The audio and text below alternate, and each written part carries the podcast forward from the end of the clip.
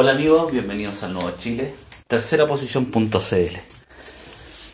Bueno, muchos se preguntan, siguen preguntándose qué es lo que pasa en Chile, qué es lo que sucede en Chile. O cómo darle una explicación más o menos lógica a lo que está sucediendo. Hay varias, varias personas que están centrados y pegados en la tesis de que esto es un ataque del marxismo internacional un ataque del castrochavismo, un ataque de eh, los comunistas, un ataque de los frentes amplistas con los comunistas eh, que vinieron desde Cuba eh, a atacarnos.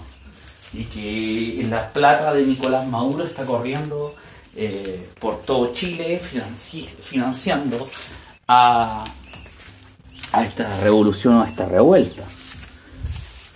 Bueno, esa tesis queda completamente anulada cuando eh, tú le dices a estas personas que creen en eso que la amenaza marxista, esa amenaza, amenaza internacional sobre un bloque, sobre los dos bloques de Guerra Fría que existían hasta el año 91, no existe. Esa es una guerra que terminó, esa guerra fría, esa guerra económica. Ojo, que la guerra fría siempre fue una guerra económica por eso se llamó Guerra Fría, fue una guerra económica. Eh, esa guerra no existe, terminó con la caída de la URSS. De hecho, fue terminó mucho antes. Cuando eh, la URSS perdió la guerra de Afganistán, ya no tenía la forma de cómo financiar o de cómo intervenir en países para poder establecer regímenes eh, de, de su carácter y de su alineamiento político. Terminó la URSS, terminó la amenaza internacional marxista. Luego quedaron enclaves. Es lógico que un enclave en Cuba quedó un gran enclave que fue China, que es China. Pero, ¿quién puede decir que China es un, es una, es un, es una, un país comunista? Y eso Jinping eh, dice que él es nacionalista, eh, que cree en el nacionalismo chino con todos los matices que tiene eh, eh, la, China. China tradicionalmente, China es un país que es muy diferente a nuestras costumbres, es muy diferente. China, partiendo de la base, China nunca ha tenido democracia. China nunca ha tenido una democracia, jamás ellos eran gobernados por emperadores. Para los chinos, estar sometidos a un régimen comunista eh, no cambió mucho, cambiaron de un emperador a un régimen. Entonces, eh, entender eh, a, China y decir simplemente, no, aquí en China hay democracia, es, es de una ignorancia completa porque nunca, nunca han tenido democracia. Jamás han tenido democracia. Así que, pero eh, China no es una amenaza marxista, de hecho China eh, está disfrutando de, un boom económico, la tiene como la primera potencia industrial del mundo y está feliz con el capitalismo. Los chinos están felices con el capitalismo. Así que no hay ninguna amenaza marxista. Si hubiera existido una amenaza marxista, una amenaza del comunismo internacional, eh, Chile no tendría el 31% de sus inversiones con China. O sea, déjense de eh, creer en tonteras, de conspiraciones de YouTube. Esto es mucho más profundo que una conspiración marxista internacional. Esto tienen que entenderlo de fondo. Tienen que sacarse los dogmas. Cuando les digo sáquense el dogma, lo he repetido durante ya más de 90 capítulos que tiene el podcast, cuando les digo que se saquen el dogma de derecha y de izquierda, es porque entiendan cómo actúa el poder. Pero este no es el poder aquí en Chile, es el poder, el poder de la gran banca internacional, de los grandes banqueros internacionales. Eso es lo que tienen que entender. Cómo han construido una mentira durante decenas y decenas de años. Primero le impusieron al mundo dos formas de ver la política. Le impusieron el socialismo comunista soviético y le impusieron el liberalismo yanqui, Gran Bretaña, eh, eh, aliados, ¿ok? Donde no pudieron penetrar su ideología por una cuestión, por una cuestión de base tradicionalista, por una cuestión de base identitaria diferente, fue en Occidente. Pero eso, por eso es que eh, nacieron regímenes o sistemas o gobernantes que no se alinearon completamente a estas dos formas de ver el mundo. Pero eso lo voy a tocar en otro capítulo porque lo que me importa es analizar lo que está sucediendo en Chile. Ahora, dejando esto, que no hay amenaza marxista, no hay una amenaza marxista internacional financiada desde, desde, las, desde el Kremlin o desde La Habana o desde Caracas. Eso no, es así. Nicolás Maduro no va a, empezar a financiar eh, una revolución públicamente, ni siquiera por subterráneamente, eh, sabiendo de que eh, Venezuela ha estado en recesión recesión económica durante más de 10 años, por lo menos 12 años de una recesión donde sus arcas fiscales eh, son eh, muy bajas y cualquier país, cualquier país en este momento puede arrasar con Venezuela, con el gobierno venezolano. El actuar de Venezuela en seguridad, es muy bajo. Ellos lo que han perfeccionado es la seguridad interna. Ellos reciben un ataque fulminante y inmediatamente pierden el poder. Un ataque externo. Esto, este régimen lo que, ha, lo que ha perfeccionado son los regímenes internos. porque Cuba lo hizo. Venezuela lo hizo, lo, lo, replicó. Por eso es que cuando se habla eh, de que Venezuela control, tiene un control y una puede intervenir Chile, ellos simplemente controlan internamente por un y la ayuda que tuvieron con de Cuba es esa. Pero no es que grandes capitales cubanos hayan hayan ah, eh, o Cuba tenga la capacidad de poder financiar revoluciones. Eh, esa cuestión es está fuera de toda lógica. El único, lo único país que tuvo la fuerza de poder financiar revoluciones, intervenciones, financiaciones, y, con armas, etcétera, eh, fue la Unión Soviética. Cuando ustedes creen que las armas que entraron en los 80 en Chile eran de Cuba, eran soviéticas. Y el enlace que había en aquella época, como había todavía existía la Unión Soviética, fue Cuba. O sea, obvio, era un país que estaba eh, eh, eh, en esa línea. Ahora eso ya no existe. Ahora lo importante es analizar en este tema lo que pasa en Chile es que esa amenaza marxista, que vuelvo a reiterar, no existe. ¿Cómo no existe? Interna esa amenaza marxista internacional no existe. ustedes, muchas personas también dicen, ah, ya, pero eh, quieren cambiar la constitución y etcétera. sí, quieren cambiar la constitución. Muchos personajes que están en la política simplemente son, se mueven por envidia. No se mueven por simplemente por eh, querer lo mejor para los pueblos. Un personaje abogado constitucionalista haciéndolo y eh, fue lo más eh, patético que, que uno puede ver. Gente que hablaba de la cocina y estaba metido en el Congreso como Fernando Arrio, eh, tuiteando que cómo van a arreglar esta cocina y después eh, se dio ahí cocinando, eh, asesorando para que eh, no saliera de los márgenes que ellos mismos han construido con el gobierno de Michel Bachelet, o sea, el mismo, la misma cocina. Pero esto va más allá de simplemente eh, eh, analizar el tema constitucional eh, así simplemente, simplemente decir, ah, van a cambiar la constitución. El tema es que no es que vayan a cambiar la constitución, el tema es que lo más importante es que va a partir de un texto en blanco. ¿Qué significa eso del texto en blanco?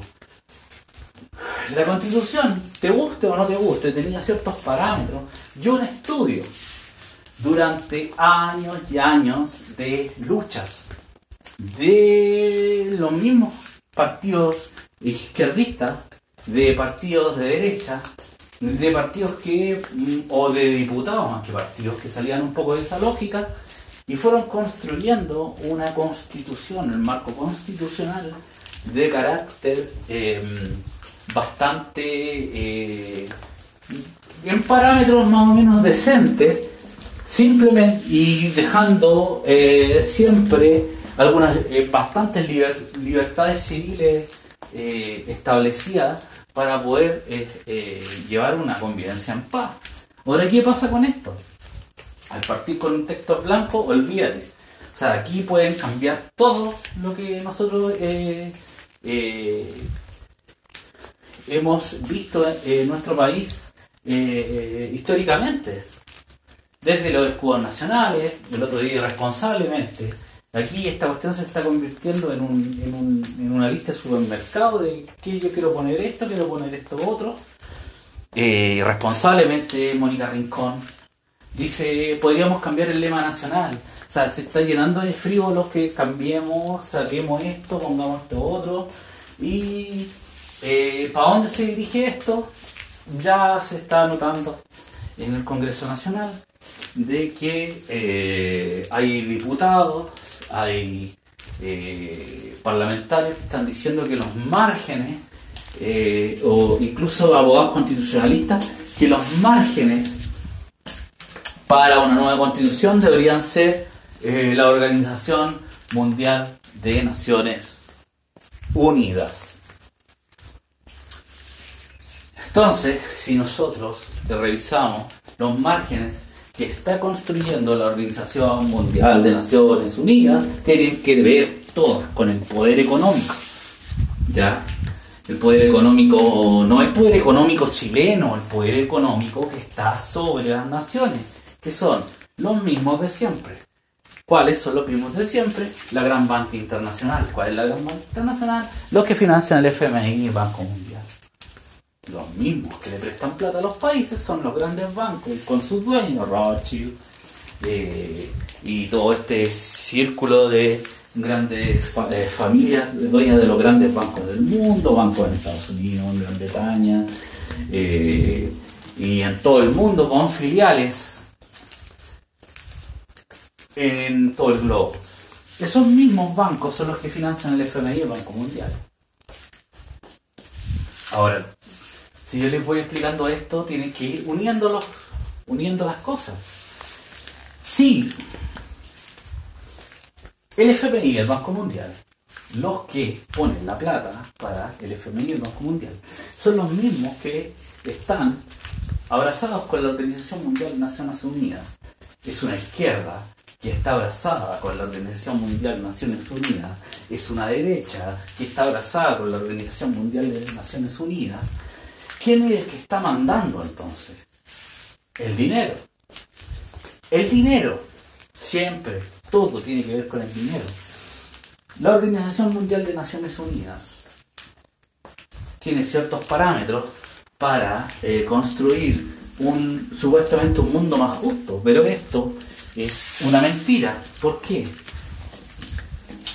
Porque ese mundo más justo ha financiado con el gran dinero y con la gran usura internacional. ¿De qué manera? Abrazo a, Naciones, eh, a, la Organización Mundial de Naciones Unidas y coloco eh, mi financiamiento en gobiernos de izquierda y gobiernos de derecha. ¿Cuál es el problema con Chile?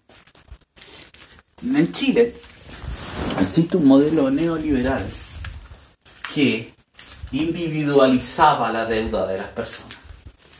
A ver, esto es importante que lo entiendan.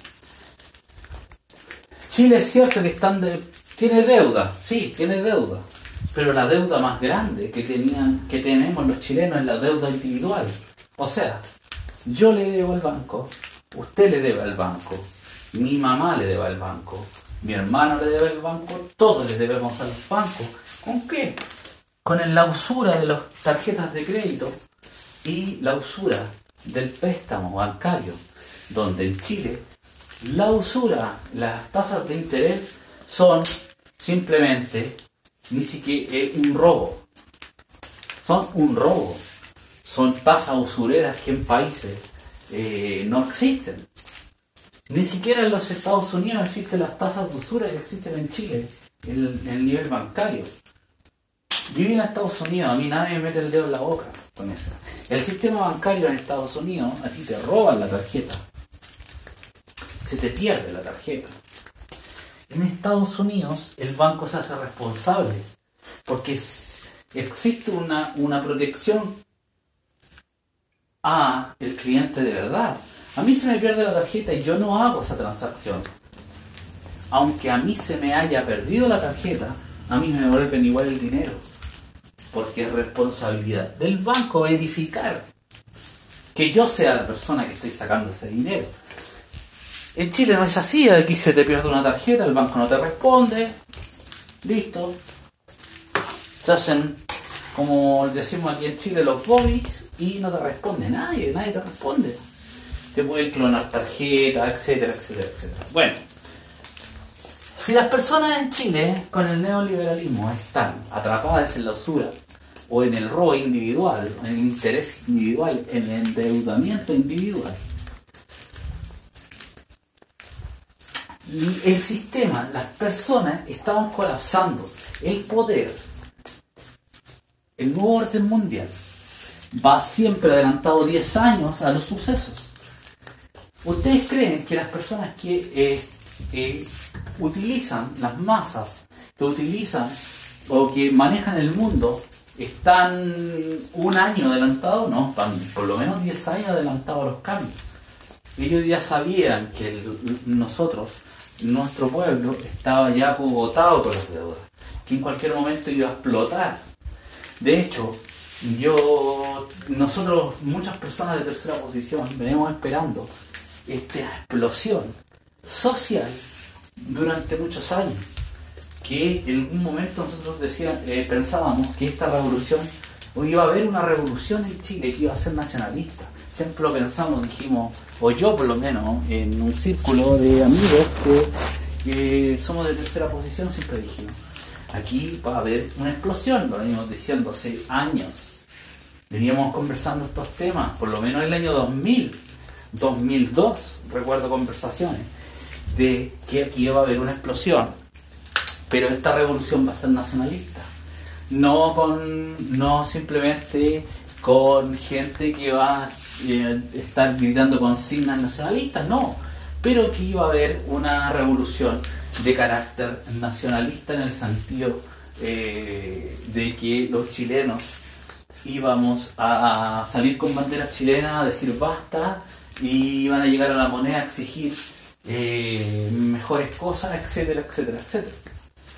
Eso no fue con banderas chilenas, fue con una mezcla de banderas. Llámale, o eh, banderas chilenas, banderas mapuche, banderas LGTBI, banderas de partido, banderas, todas las banderas que se le ocurran. El, tema es que no, les, no nos equivocamos en la explosión. No nos equivocamos solamente eh, en, en la, en la propaganda. Pero como nosotros eh, dijimos que iba a ser esta explosión, es idéntica. Nosotros sabíamos que iba a haber una explosión, pero no teníamos cómo identificar el momento. Nunca hemos tenido representación política, nunca hemos tenido la oportunidad de llegar a un diputado, un senador después del 1990 que piense como nosotros. Entonces siempre estas conversaciones quedaron en la camaradería, en las conversaciones de, sobremesa, etc. Aquí va a haber una explosión social. Va a explotar, los chilenos se van a cansar, van a salir y va a llegar el momento de que exista un partido político, exista un movimiento grande de nacionalistas que van a dirigir este, esta revolución. Eh, y no van a destruir a Chile. Eh, van a haber protestas y todo el pueblo se va a unir y va, a tomar el poder, el nacionalismo o, una tercera posición de una manera pacífica. nosotros siempre creímos que iban a haber 2, 3 millones de personas rodeando la moneda y que el presidente iba a tener que renunciar y se iban a llamar a elecciones y eh, en esa elección iba a salir el presidente un nacionalista. Eh, obviamente esas cosas, eso, eso, eso no pasó exactamente, pero la forma que sucedió es muy similar. Se reunieron más de un millón de personas en la Plaza Italia. Las personas están ya con, con, los problemas. Las personas sí ha hecho una dura crítica al sistema de parte de toda la, de la prensa, de la gente en la calle, etc. Ahora, si nosotros fuimos capaces de darnos cuenta de que iba a haber un estallido social, ¿por qué el poder no lo evitó? Uno podría decir, pero si, eh, si personas eh, X pueden eh, poder saber que va a venir un estallido social de grandes magnitudes y no tienen representación política, ¿por qué poder o los partidos políticos no estaban preparados para esto. Simple, porque vivían en la lógica de la derecha y la izquierda. Vivir en esa lógica, en esa lógica mentirosa, no hace abrir los ojos, no hace entender cómo se maneja el poder. Ahora, como no entienden cómo se maneja el poder, ellos creen que son agentes importantes en este cambio. Y como se manejan en la mentira de que ellos eh, han sido llevados al pueblo, por el pueblo, a, un cargo político, no olviden que la democracia que tiene Chile es una dinerocracia. Es eh, simplemente el candidato que tiene más dinero, el candidato que puede pegar más afiches, el candidato que tiene para pagar más anuncios en radio, en televisión, el candidato más mediático. Ese es el candidato que termina en el 95% de las eh, candidaturas sale electo. Y en el 99.5% de, de las veces es el candidato que más dinero tiene en el bolsillo para hacer la campaña. Con ciertas excepciones que son, por ejemplo, los chiquillos que se presentaron, eh, Boris Jackson, etcétera, por una coyuntura de carácter nacional, como fue los temas de eh, estudiantiles en el año 2011. Si ellos se hubieran presentado como candidatos sin esa coyuntura, si no hubiera existido eso, ellos no existirían ahora. Ellos no existirían, no serían diputados, no serían senadores, estarían trabajando quizás por un partido político, o quizás estarían trabajando incluso algunos para el gobierno de Piñera. Eso es la verdad. No les mientan. Aquí el candidato con más dinero es el que sale electo. Que el candidato con más dinero era Piñera. Ganó. Listo. Millonario. El candidato con más aportes eh, eh, en la campaña, eh, las campañas pasadas fue Bachelet y listo. Es la dinerocracia. El candidato con más dinero es el que sale. Entonces, si seguimos esa lógica del poder, esa lógica de la democracia que hay en Chile, la gente sale a la calle a reclamar por una vivienda digna, por eh, derechos sociales, por pensiones dignas, ni siquiera por pensiones de calidad, pensiones dignas, dignas, pensiones dignas, que le alcancen para comer. Imagínense lo que está pidiendo la gente, que le alcance para comer, para estar viviendo de allegados, para no ser un problema para su familia. Eso es lo que están reclamando los, los abuelitos. ¿Esos abuelitos tienen idea de nuevo orden mundial? No. ¿Quiénes son los que tenemos que eh, instruir para que entiendan esto, esto que, está, que pasa en el mundo y en nuestro país y a los jóvenes? Pero no me quiero perder de esto. Los políticos hacen un acuerdo político entre políticos elegidos por la dinerocracia, que son partidos políticos que llegan al poder, llegan representantes por el dinero. Entonces, si nosotros vamos siguiendo esta lógica, La gente que está en la calle y que hemos estado en la calle, hemos estado en la calle, pues yo también he estado en la calle. No se sienten representados por la dinerocracia como un acuerdo político que se llamó por el acuerdo por la paz y nueva constitución por la dinerocracia les va a dar una solución a sus problemas. Imposible. La gente sigue reclamando. Ahí no hay una solución. Esto es más profundo que simplemente decir fuera Piñera. Eh, simplemente decir, ¿sabes qué? No estamos eh, eh, o decir simplemente fuera el neoliberalismo. Esto es un agotamiento de la democracia, pero no, no, quiero, no quiero que lo analicen bien, no de la democracia o que la gente esté pidiendo una dictadura. La gente no está pidiendo una dictadura. Lo que quiere es, yo, perico los palotes, voy y, y, y, y me tiro una candidatura, pueda tener las mismas oportunidades que un Larraín, un Mate, un Elwin, un Frey, un Bachelet, un Piñera. Eso es lo que está pidiendo la gente. La gente quiere igualar la cancha, pero en el ámbito político. Eso, la gente quiere participar. Por eso es que el tema de la Asamblea Constituyente sí pudo penetrar en la gente. ¿Por qué? La Asamblea Constituyente, yo ya les expliqué lo que se puede convertir. Por eso es importante que los que se sienten y dicen, no, que aquí vamos a ser Venezuela, que se convertir el chavismo, sepan de, de plano que la Asamblea Constituyente o la Convención Constituyente va a ganar como opción.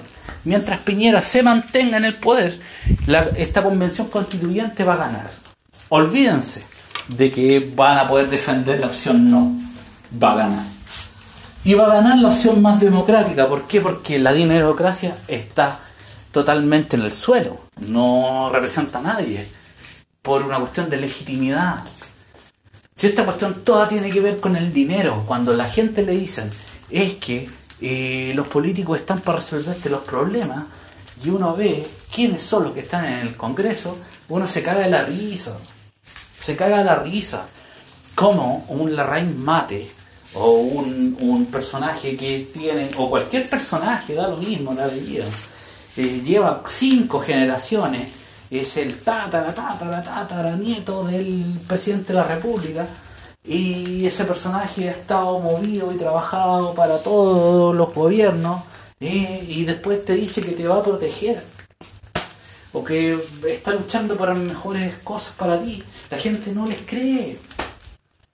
No les cree, no les cree porque uno, la gente percibe, hay honrosas excepciones. Gente que tiene vocación política, pero es honrosas excepciones. Pero cuando ves que hay una trenza política empresarial que está, tiene cooptado todo en Chile, desde el sistema económico, la participación en los directorios de empresas, desde eh, políticos ser accionistas de empresas y después votan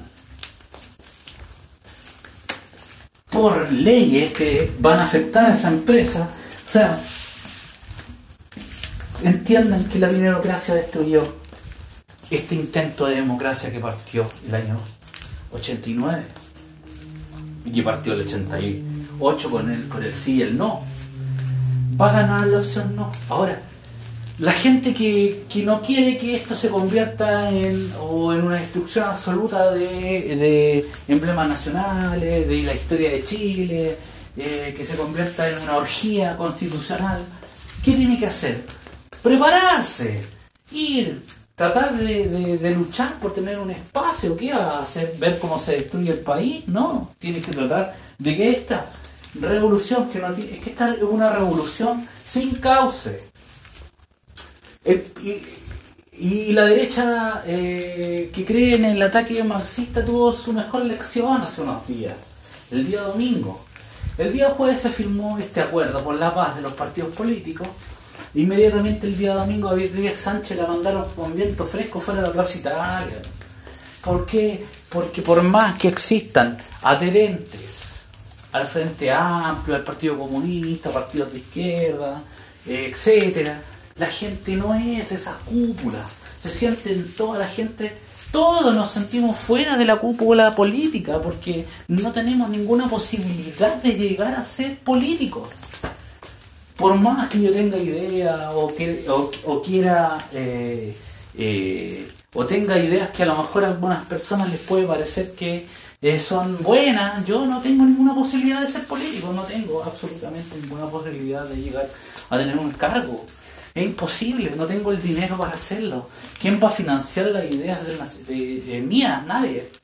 Sé qué es lo que termina pasando con los partidos políticos. Los partidos políticos empiezan a crear una creencia política empresarial, eh, empiezan a tener eh, gente que los financia, esa gente que los financia eh, empieza a manejar los hilos del partido y el partido termina siendo una administradora de poder.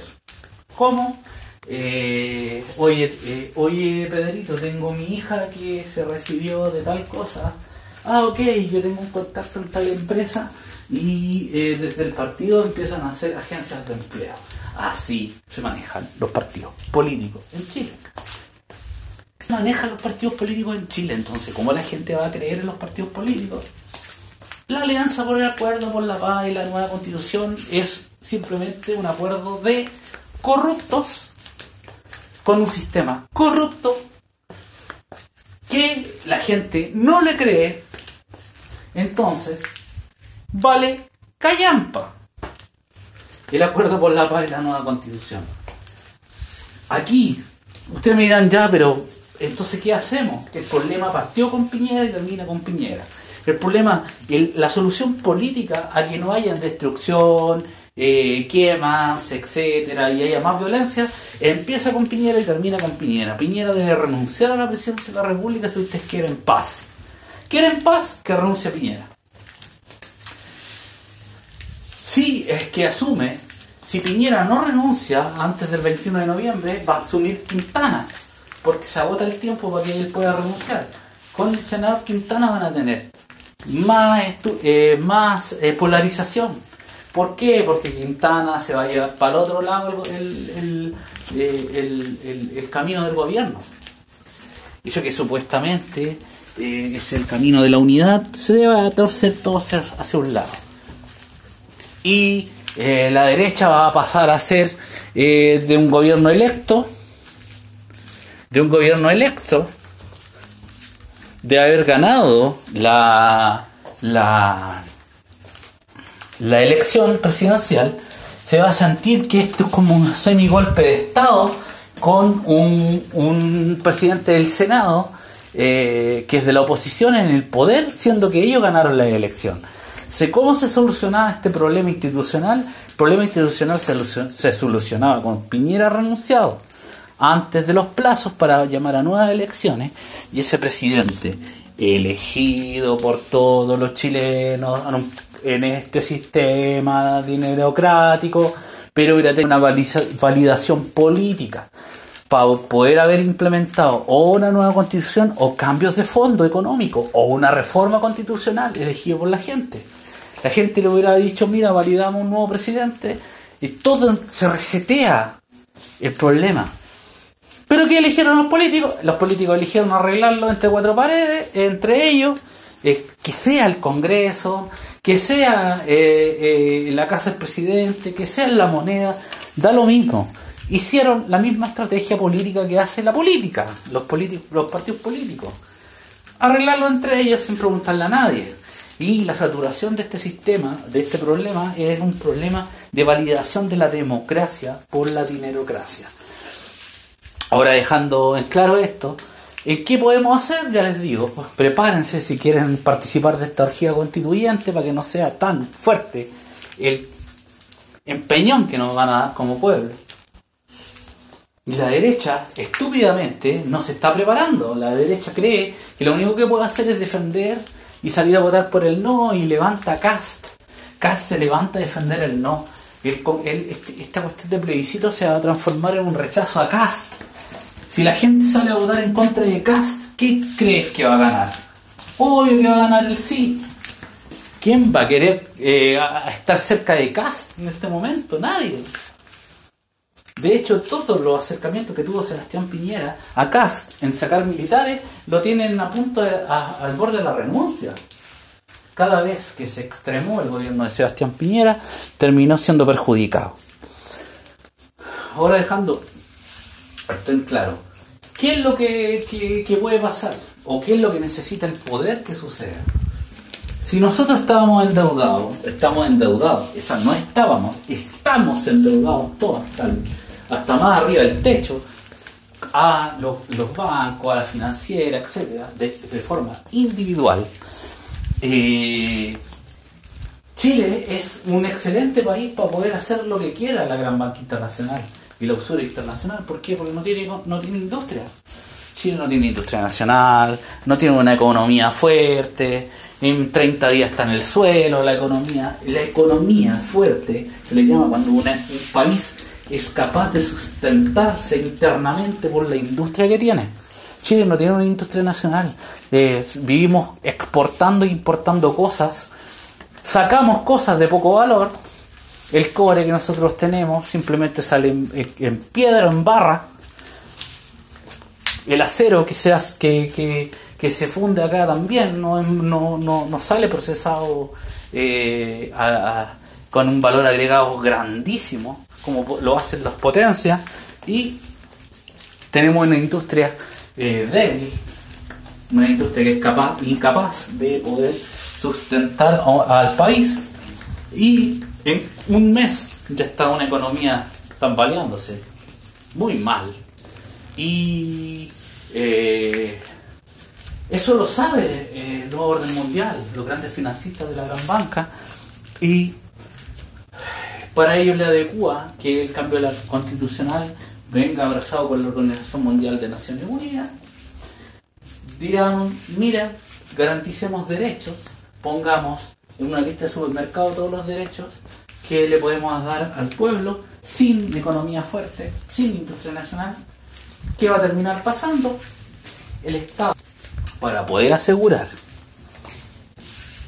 esos derechos sociales que justamente, justamente reclaman, ¿qué va a terminar haciendo?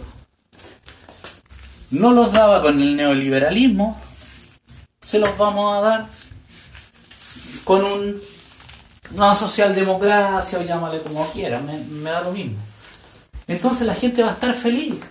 Pero ¿de dónde va a sacar el dinero la socialdemocracia para poder darle todo eso a la gente si no existe la industria nacional? Ahora pienso en 10 segundos del FMI del Banco Mundial. ¿De dónde va a sacar la financiación si no tiene industria? Del FMI y del Banco Mundial. Chile se va a endeudar a la gran banca internacional para poder dar derechos. ¿Y qué va a terminar pasando? de la educación, la salud, las pensiones van a ser pagadas por los grandes usureros y Chile va a caer en lo que cayó Argentina, que es una deuda constante al FMI, Banca Mundial, FMI, Banca Mundial, préstamos, préstamos, préstamos, préstamos, usura, usura, usura. Y de la usura individual vamos a pasar a la usura colectiva de la deuda individual a la deuda colectiva. ¿Por qué el nacionalismo combate a la, a la usura? Porque solamente con una industria nacional fuerte, una economía soberana y recuperando nuestros recursos naturales, podemos decirle chao al liberalismo y chao a la socialdemocracia, economía soberana, lo mejor para nuestro pueblo. Entiendan ese concepto. Esa es la guerra falsa.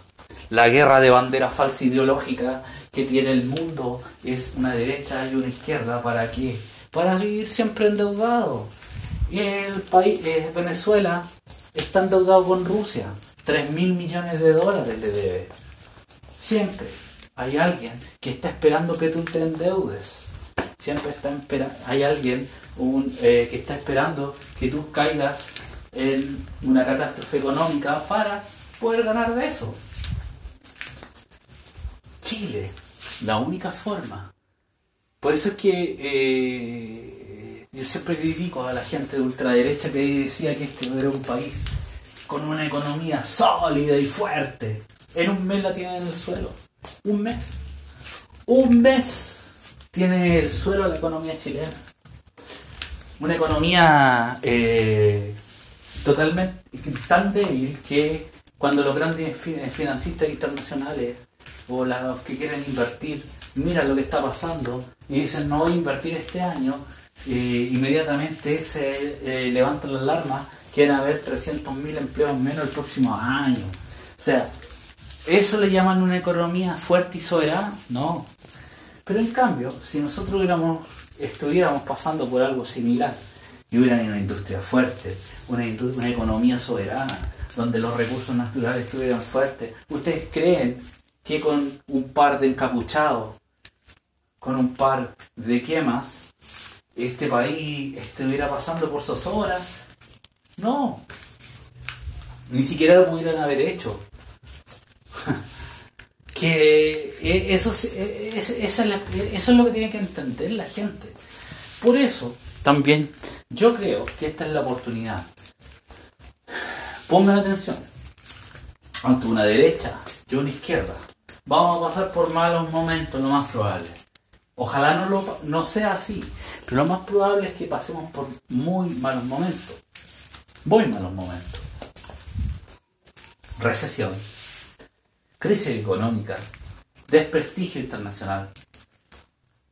Una constitución que lo más probable salga hecha a imagen y semejanza de la Organización Mundial de las Organización Mundial de las Naciones Unidas, eh, con la dinerocracia, etc. Pero va a haber un agotamiento de la derecha y la izquierda.